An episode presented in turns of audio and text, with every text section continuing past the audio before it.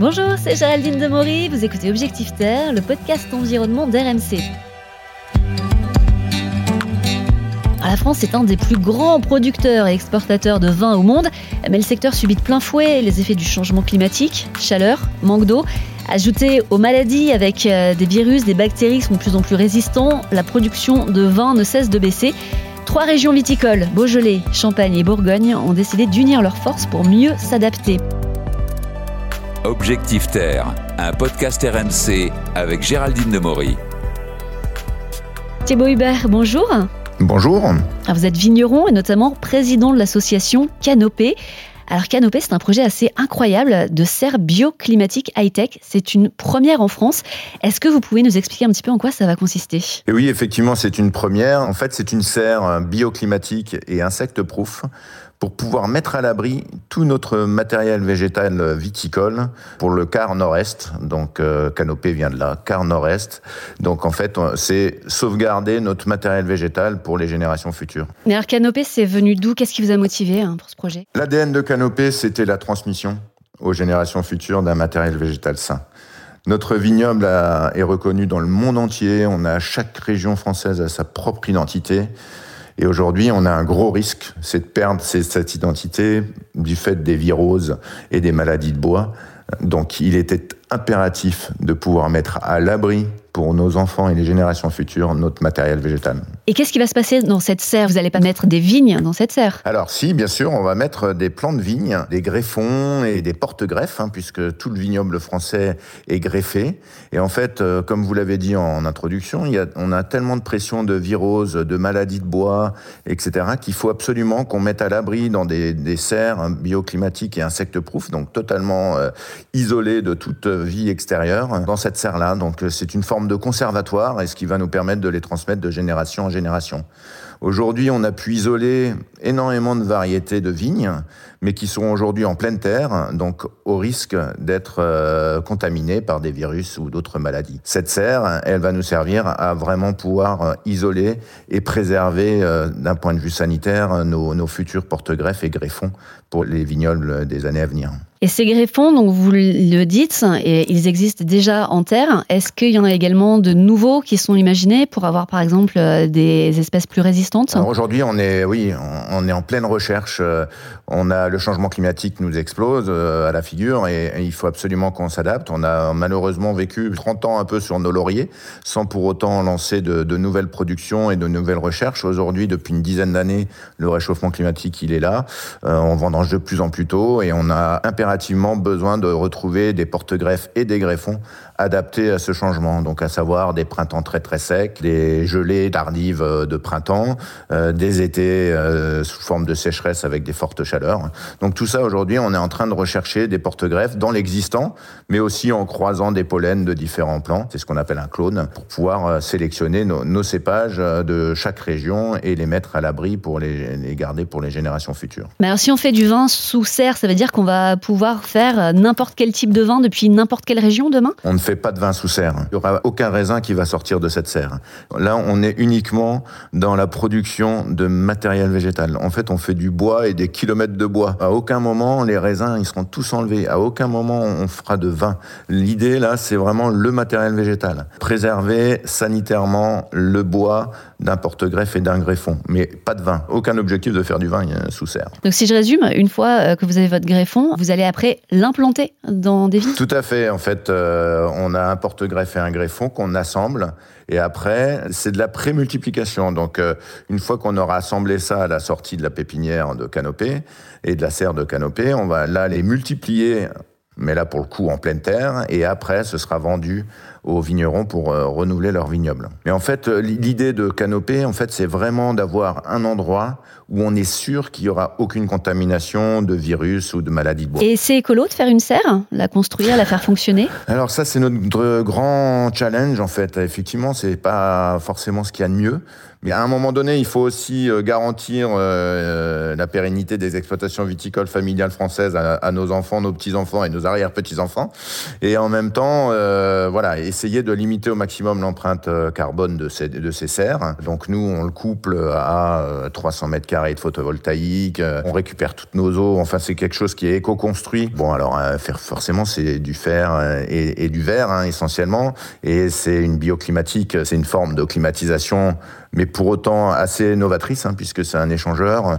Donc voilà, on a essayé au maximum de limiter l'empreinte carbone de ce projet. En revanche, par rapport à l'enjeu qui est de préserver un matériel végétal sain pour les générations futures, voilà, il faut aussi qu'on prenne euh, des décisions dans ce sens-là. Oui, au moment de la conception, vous avez quand même déjà fait euh, de gros efforts euh, là-dessus sur cette empreinte carbone. Ah oui, tout à fait, notamment sur la réduction de la consommation d'eau. On récupère toutes les eaux de pluie. Je vous disais sur le photovoltaïque. On a différents terrains. On a un projet éolien pour essayer de combler au maximum et de compenser au maximum la, consommation d'énergie sur la clim. Alors vous avez un domaine en, Bourgogne, en pleine terre, hein, celui-là. Tout à fait. Alors vous pratiquez, alors j'ai découvert avec votre exploitation, vous pratiquez une viticulture biodynamique. Donc c'est une forme de viticulture biologique mais pas seulement. Vous faites aussi du compostage avec des préparations biodynamiques. Est-ce que vous pouvez nous en dire un petit peu plus en quoi ça consiste? Oui, alors effectivement, depuis plus de 20 ans, hein, je suis certifié Déméter, hein, qui est la marque de la biodynamie. La biodynamie, en fait, c'est le cahier des charges le plus restrictif en termes d'intrants dans la, culture de la vigne, et d'autres d'ailleurs, mais moi, pour ce qui me concerne, la vigne. Donc l'idée, c'est en fait de remettre en harmonie le sol, la plante et l'homme, essentiellement basé sur des stimulations de défense naturelle de la vigne, et de son sol. Le principe, c'est qu'on part du principe que la vigne se sentira, sera forte si elle fonctionne bien dans son sol et si elle est bien menée par l'homme. Donc euh, tout ça, ça nous amène à faire des travaux en fonction du calendrier lunaire, à mettre effectivement des préparations qui sont des formes de compost, comme vous l'avez évoqué, à certains moments de l'évolution de la vigne et du calendrier lunaire pour stimuler au maximum les défenses naturelles de la vigne. Donc c'est de la silice, c'est de la bouse de corne. Alors ça, ça peut paraître des fois un peu farfelu et un peu sorcier d'un œil extérieur, pour autant, euh, ben, moi qui le pratique depuis 20 ans, ben, c'est un cahier des charges très très restrictif qui limite énormément les intrants puisqu'il n'y a aucun intrant chimique.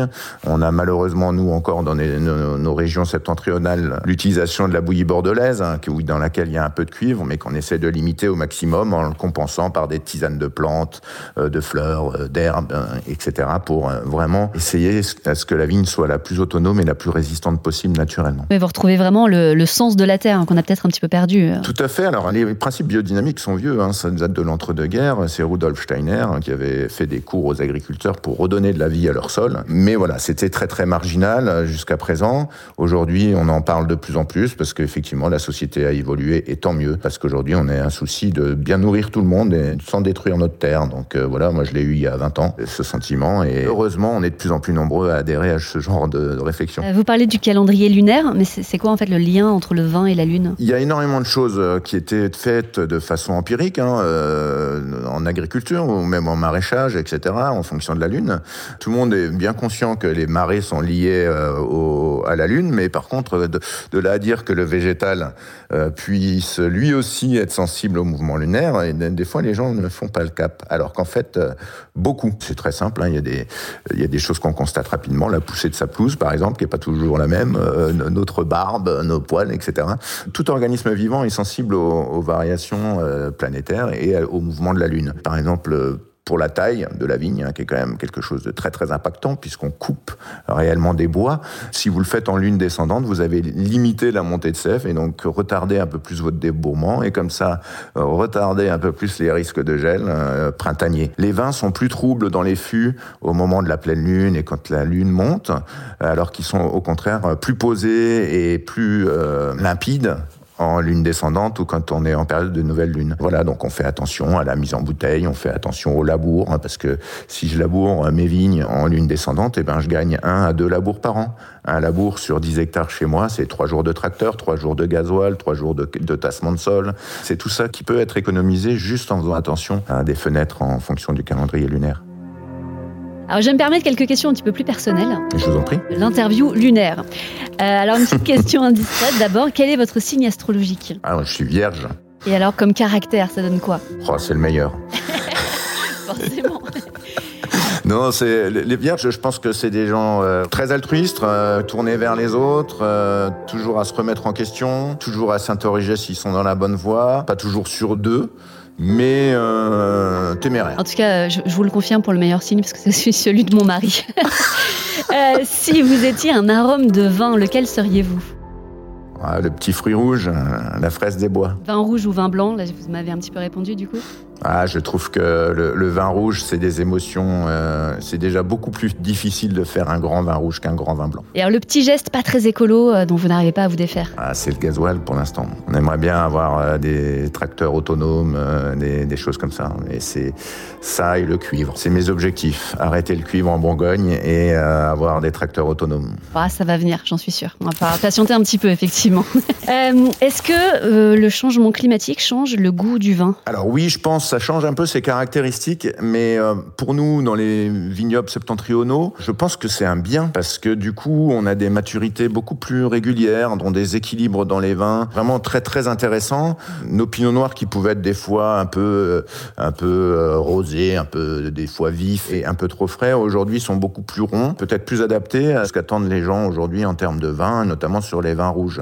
Après, à nous de nous challenger sur les dates de vendange par rapport à la fraîcheur, parce qu'il faut pas qu'on perde trop d'acidité et pas qu'on monte trop non plus en taux d'alcool.